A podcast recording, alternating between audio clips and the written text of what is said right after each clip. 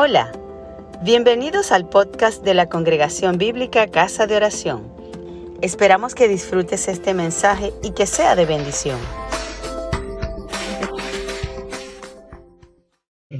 Vamos a compartir también la palabra del Señor en la segunda carta de Pablo a los Corintios, capítulo 6, versos 1 al 13. Segunda Corintios 6, del 1 al 13.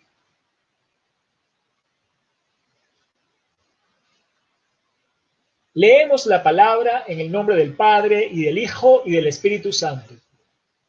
Así pues nosotros como colaboradores suyos os exhortamos también a que no recibáis en vano la gracia de Dios, porque dice, en tiempo aceptable te he oído, en día de salvación te he socorrido. He aquí, ahora, el tiempo aceptable, he aquí, ahora, el día de salvación. No damos a nadie ninguna ocasión de tropiezo para que nuestro ministerio no sea vituperado. Antes bien, nos recomendamos en todo como ministros de Dios, en mucha paciencia, en tribulaciones, en necesidades, en angustia, en azotes, en cárceles, en tumultos, en trabajos, en desvelos, en ayuno, en pureza, en ciencia, en longanimidad, en bondad, en Espíritu Santo, en amor sincero, en palabra de verdad, en poder de Dios, con armas de justicia a diestra y a siniestra, por honra y por deshonra, por mala fama y por buena fama, como engañadores, pero veraces, como desconocidos, pero bien conocidos, como moribundos, mas he aquí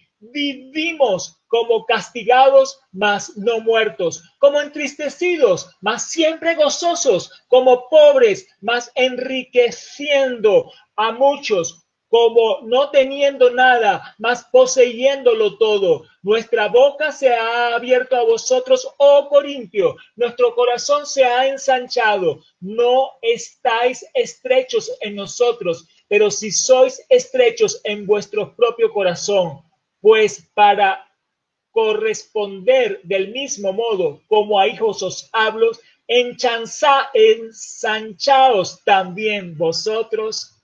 Amén. Amén. Amén. Pablo continúa en esta porción de la carta hablando de su ministerio como un apóstol aprobado del Señor. Recordemos que eh, Pablo decía que él no era digno de ser llamado apóstol, pero Jesús mismo lo llamó. Hoy en día, muchas personas se hacen llamar a sí mismos pastores y no lo son. Profetas y no lo son. Apóstoles no lo son. Maestros y no lo son. Y lo que están buscando es reconocimiento de hombre. Lo que están buscando son posiciones de privilegio. Pero podemos ver acá que Pablo estuvo muy lejos de buscar eso. Sino que él se presenta es como un colaborador como un siervo. Ese es el liderazgo que nos enseñó Jesús. Ese es el liderazgo que nosotros debemos tener, mis amados hermanos. El liderazgo de siervo. Y con ese liderazgo de siervo es que vamos a llegar a los corazones y vamos a poder impactar para que las personas puedan conocer el verdadero evangelio.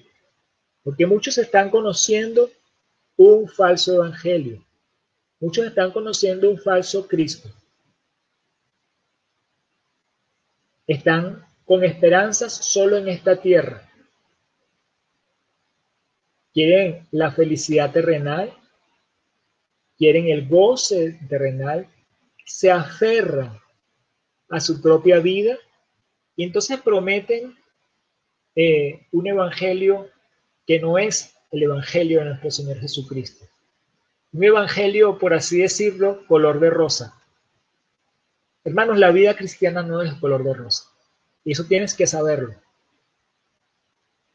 Aquí vemos a uno de los más grandes exponentes de esta vida, que fue el peor de todos, como nos decía eh, nuestro amado maestro Prada en las dos semanas, hace dos semanas atrás, ¿verdad? Pero que fue un exponente ejemplar de lo que es la vida cristiana. Y él entonces está diciendo acá que no da ocasión de que su ministerio sea vituperado. Y vemos toda una serie de contradicciones que él marca acá. Pero cuando vemos esas contradicciones que él dice, hay una sola línea. La línea es que él estaba llevando los padecimientos de Cristo por amor a la grey.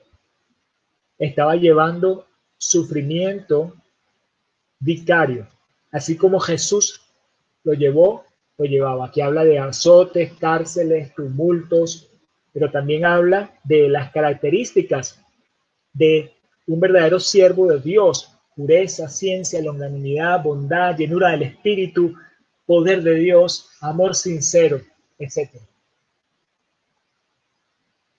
Uno que está enriqueciendo a otros, aunque enriqueciendo a otros se haga cada vez más pobre. Uno que está como si no tuviera nada, aunque lo posee todo porque posee lo principal. ¿Sabes qué es lo que poseía cuando dice que poseía todo?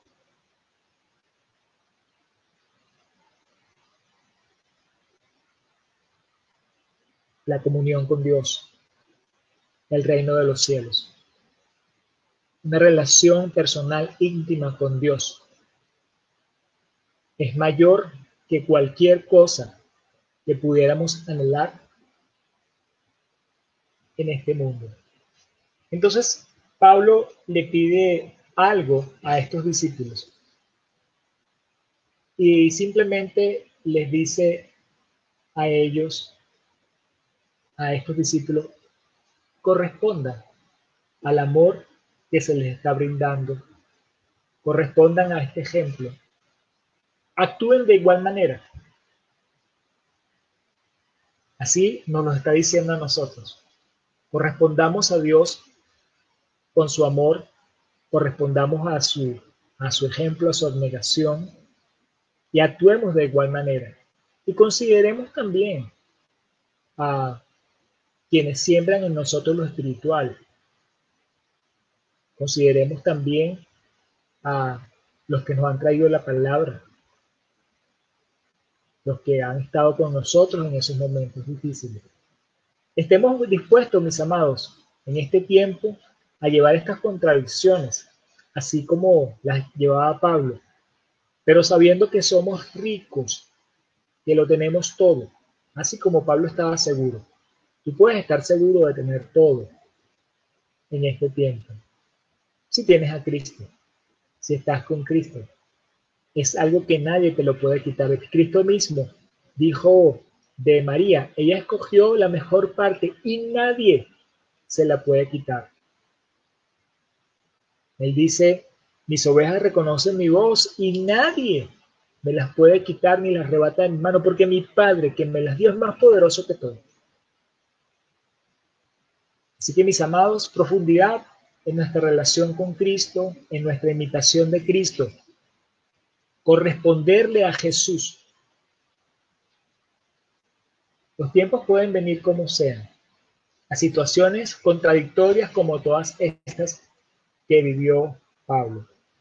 Pero nuestra mirada siempre en Jesús y sirviéndole.